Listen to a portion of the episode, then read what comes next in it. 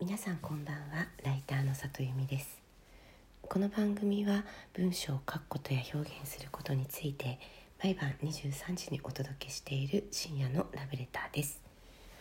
えっと今日先ほどまで作家のジョン・キムさんと、まあ、言葉についていろいろ話をしていました。で中でもね特にすごくなるほどって面白いなって思ったことがね一つあってえ、それは翻訳についての話だったんですで私去年西田喜太郎さんの哲学書の「禅の研究」っていうのを読んでたんですけれどもこれがねびっくりするぐらい難解で、えー、難しかったんですよね。で最初読める気がしなくて読めなかったんですけれどもある時触りの部分を英訳されてる文章を見たんです。でそれを見た時に初めてあ西田さんが書きたかったのはこういうことなんだって思って初めてこうなんかあの文章がねスッと入ってきたんですよね。でその話を今日ジョン・キムさんにしたんです。でやっぱ哲学って英語で考えるの日本語よりも、えー、英語で考えることに向いてるのかなって思ったっていう話をさせていただいたところまあ、それもあるかもしれないけど言語の問題というよりは翻訳っていうもの自体がねそもそもそのもともとの言葉を解釈して分かりやすく噛み砕いて、えー、読者の文脈に合わせてもう一回再提示するものであるからそれが分かりやすさにつながってるんじゃないかってことをおっしゃってたんですよね。でそれがなるほどと思って確かにあの翻訳ってそうなんですよね。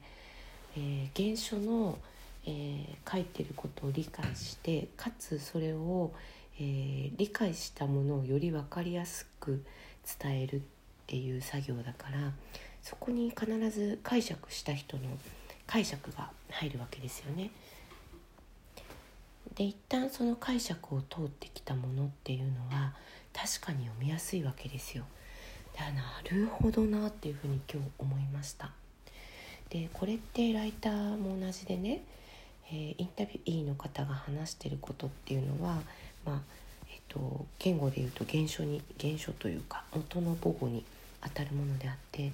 それをインタビューの方の文脈で書くってことは確かに私すごく理解してたんですけれども意識してたんですけれどもよくよく考えると読者の文脈に合わせて再構築してるわけですよね。でその読者の文脈に合わせるつまりああのコンテクストを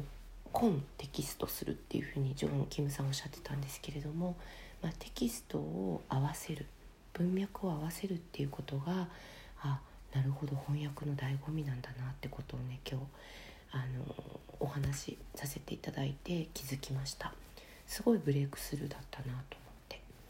だからあの哲学がね英語だったら読みやすいっていうわけではなくて哲学がその別の言語に理解される時に初めてあの解釈がちゃんと入って噛み砕かれてるっていう話がすごく分かりやすかったし私はライターは翻訳家だと思っている。日本語が日本語に翻訳されると思っているからその時の翻訳のされ方もそうであるべきだなっていうふうにね今日思いました、えー、今日は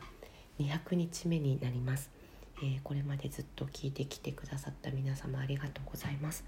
えー、また300日に向けてコツコツ毎日更新したいと思いますので今後ともどうぞよろしくお願いします、えライターの里由美でした。また明日も23時にお会いできたら嬉しいです。皆さんおやすみなさい。